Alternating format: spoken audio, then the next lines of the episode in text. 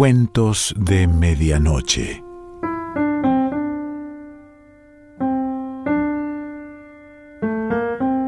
El cuento de hoy se titula El cartero de Civitavecchia y pertenece a Gianni Rodari.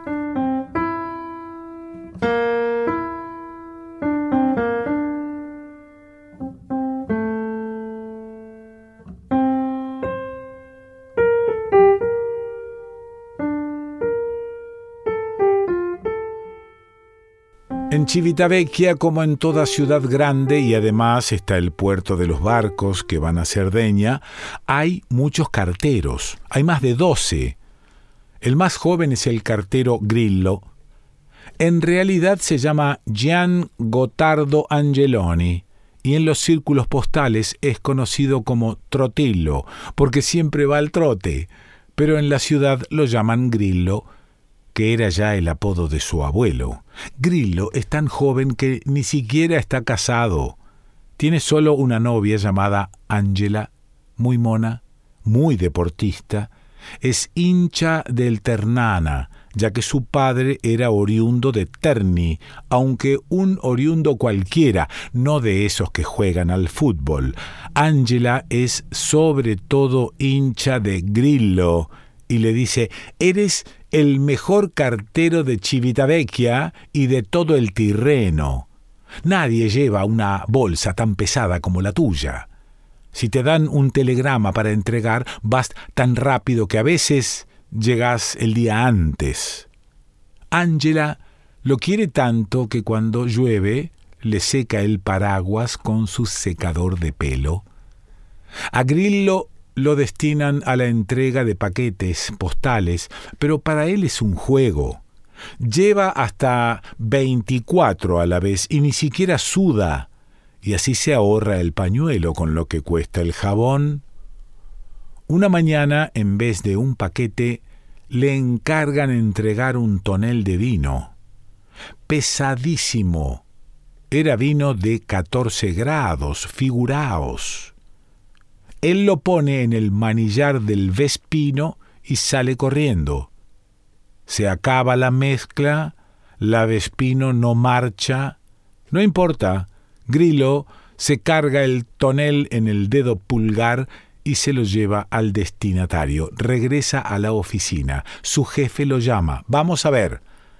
¿Cómo es que llevas un tonel con el dedo pulgar y ni se te tuerce un poco? Ah, un tonel no es nada del otro mundo, jefe. Estoy acostumbrado a las cargas, tengo a mi cargo una familia más larga que un día sin pan. Mi mamá, mi abuela, eh, dos tías solteronas, siete hermanos llamados Rómulo, Remo, Pompilio, Tulio, Tarquinio. Alto, ¿no son los siete reyes de Roma? Natural. Al fin y al cabo Roma es la capital. Mi padre era un buen patriota. Oye, dice el jefe, ¿por qué no te dedicas al levantamiento de pesas? A lo mejor te conviertes en un gran campeón. Lo pensaré. ¿Cuándo? Esta tarde a las siete y media. A las siete y media, Grillo se encuentra con Angela y ella, con lo deportista que es, se vuelve enseguida hincha del levantamiento de pesas. Pero sugiere, entrenémonos a escondidas. Así te presentas por sorpresa, los derrotas a todos, conquistas la gloria, te hacen una entrevista en la radio y decís que tienes una novia llamada Angela. Se ponen de acuerdo.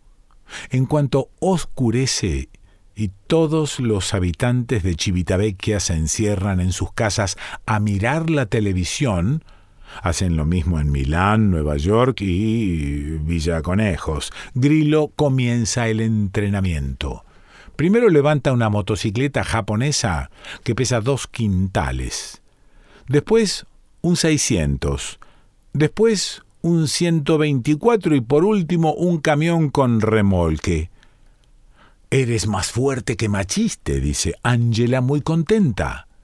Machiste era un descargador del puerto que levantaba una caja de pernos con una sola mano, pero no tiene a su cargo una abuela y tiene solo dos hermanos, de modo que no está tan entrenado. A la mañana siguiente, el jefe llama a Grillo a su despacho. ¿Te lo has pensado? Sí. Desde las 19.30 a las 11.45. Pero durante un poco de tiempo quiero entrenarme en secreto. Si viene esta noche a las 12 en punto ya verá. A medianoche, realmente, se ve muy poco. Mi novia llevará una linterna de bolsillo.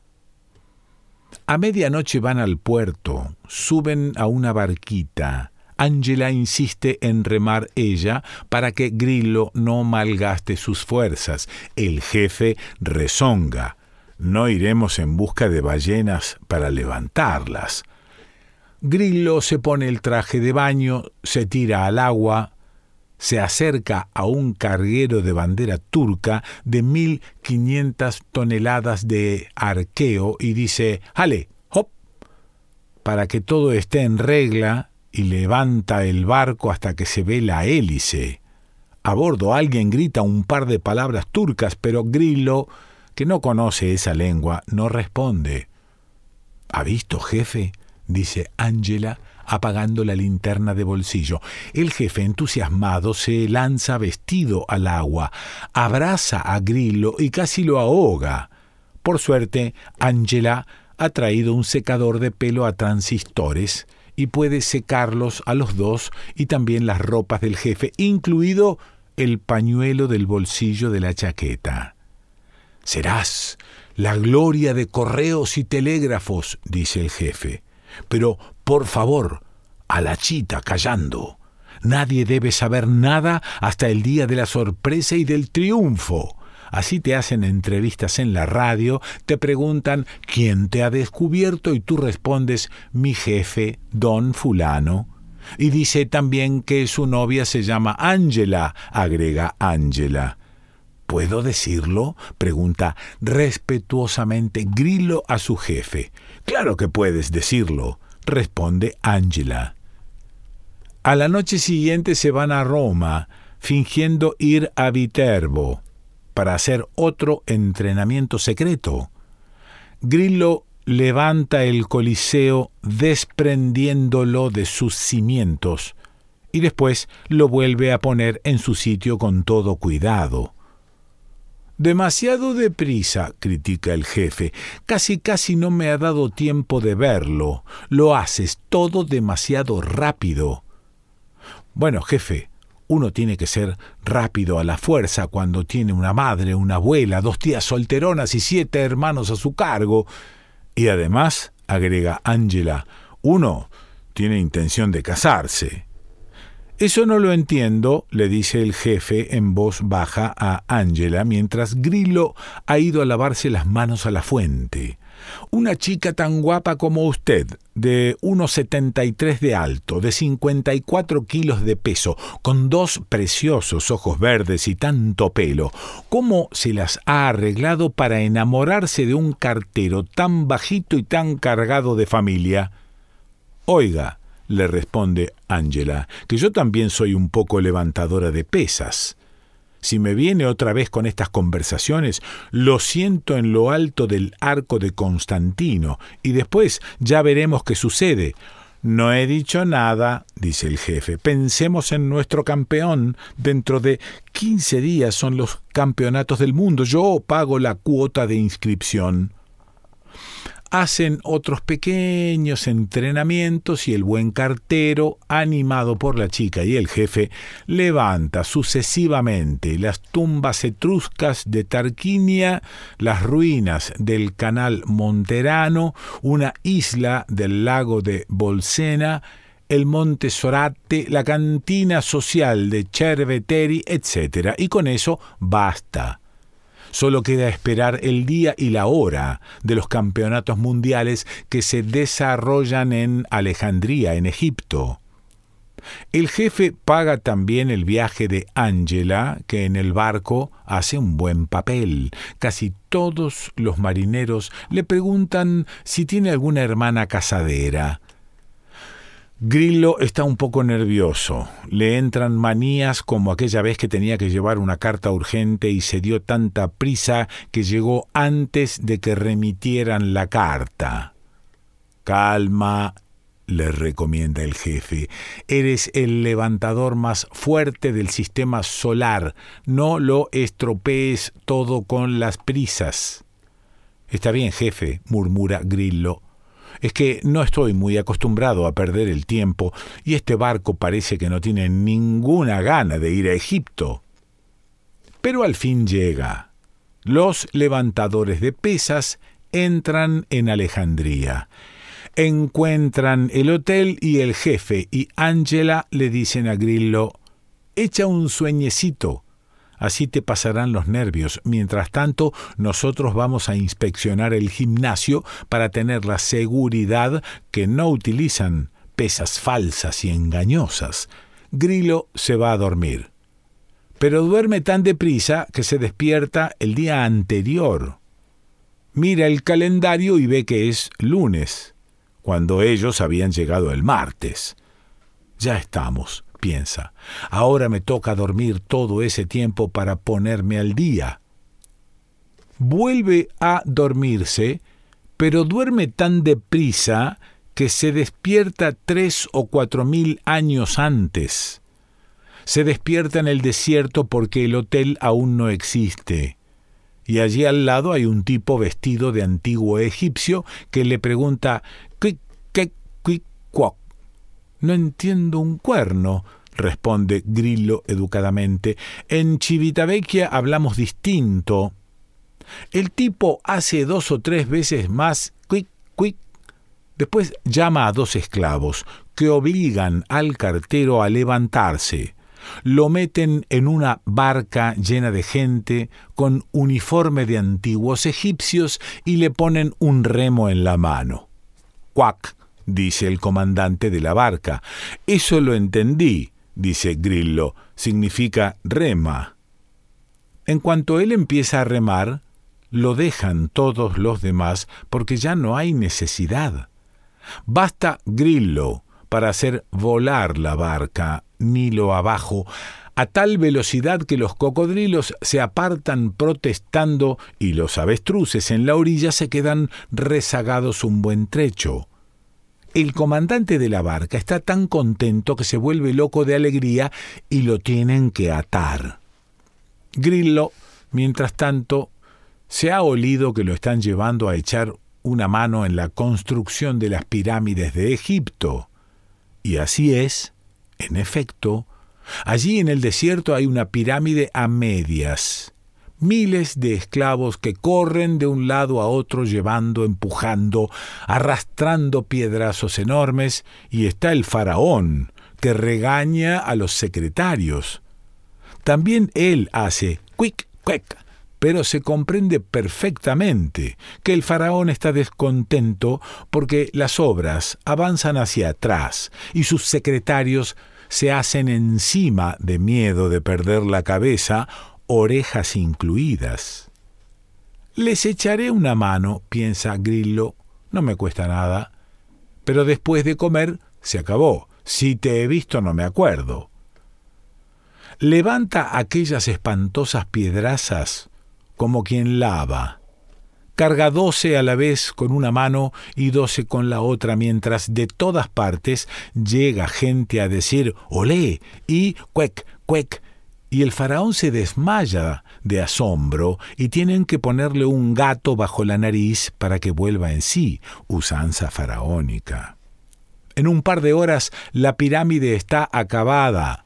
Rancho especial para los de las obras, festejos populares, piñatas, carreras de burros, palo de la cucaña. El faraón quiere conocer al esclavo extranjero y en parte con las manos, en parte con palabras, le pregunta de dónde viene. ¿Babilonia? No, Excelencia. Civitavecchia. ¿Sodoma y Gomorra? Ya se lo he dicho, comendador. Civitavecchia. El faraón se harta del interrogatorio y dice algo así como Pues vete de este país. Grillo mantiene un prudente silencio, en los interrogatorios, ya se sabe, lo mejor es decir lo menos posible. Come lo que le dan de comer, bebe lo que le dan de beber y después le hacen señas que puede dormir bajo una palmera. Menos mal, piensa Grillo, y ahora intentemos dormir despacito, largamente, para regresar a nuestros días. Durante un rato consigue hacer pasar siglos y milenios, pero después, con su impaciencia de costumbre, empieza a preguntarse ¿Será hora de que me despierte? ¿No será hora de que me despierte? Se despierta a tiempo de echar una mano en las excavaciones del canal de Suez donde por suerte encuentra a uno de Civitavecchia que se llama Martino Angeloni y ha sido compañero de escuela de su tatarabuelo y lo invita a unas copas. Cuando se vuelve a dormir, ha aprendido la lección, pero la ha aprendido demasiado bien. Se despierta en el Hotel de Alejandría cuando los campeonatos mundiales han acabado ya ganaron todos menos los de Civitavecchia. El jefe ha regresado a Italia en el primer avión, furiosísimo. Allí está Angela removiendo con la cucharita una taza de café. Tómatelo, dice, ya estará frío porque lo han traído hace tres días. Se ve que han hecho un truco para impedirte ganar.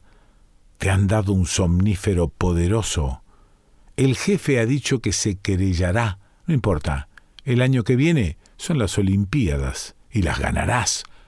No, dice Grillo, no quiero ganar nada de nada. Con la familia que tengo a mi cargo es inútil que ande dando vueltas por el universo levantando otras cargas. Entonces, ¿ya no te casas conmigo? Me caso enseguida incluso la semana pasada. No, no, a mí me basta con mañana.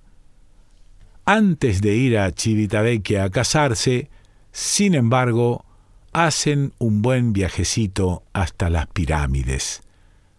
Grillo reconoce enseguida la que ha hecho él, con sus manos correo telegráficas, pero no dice nada. Los grandes campeones son modestos tan modestos que su nombre no lo sabe nadie. Todos los días de su vida levantan pesos espantosos, pero ni siquiera piensan en que les hagan entrevistas. Gianni Rodari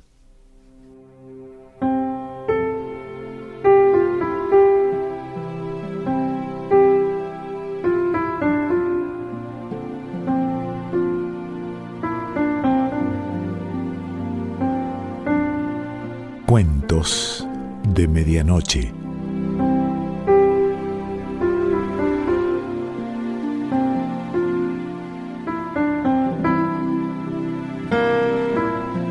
Selección Pancho Mondino. Idea y lectura Quique Pessoa.